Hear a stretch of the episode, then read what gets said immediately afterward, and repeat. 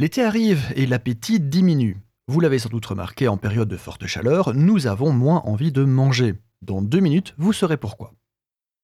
Manger nous apporte de l'énergie, bien que paradoxalement, digérer nous en demande aussi beaucoup. Cette énergie sert à bouger vos membres, à faire fonctionner vos organes, votre cerveau et à réguler la température. Nous sommes des créatures homéothermes, le fameux sang chaud et garder notre température d'être humain à 37 degrés Celsius demande de brûler des calories. Or, quand il fait plus chaud dehors que dedans, le corps demande en toute logique moins d'énergie pour se maintenir à température vu qu'il l'est déjà.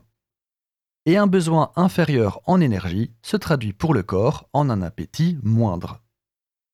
Par contre, nous allons plus transpirer pour diminuer la température interne. Voilà pourquoi il faut autant s'hydrater en été.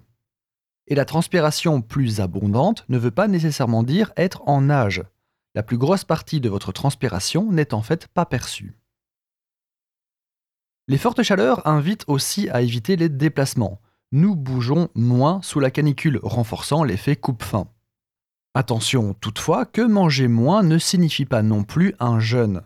En moyenne, on parle d'un besoin en calories que de 10% moins élevé, ce qui n'est pas une différence énorme. Parallèlement à tout ça, nous allons instinctivement nous diriger vers des aliments à forte teneur en hydratation. Une tranche de pastèque, un bon melon, une salade bien fraîche seront préférés à une choucroute ou une tartiflette. Notez que le tabac et le café étant naturellement déshydratants, le corps les réclame moins.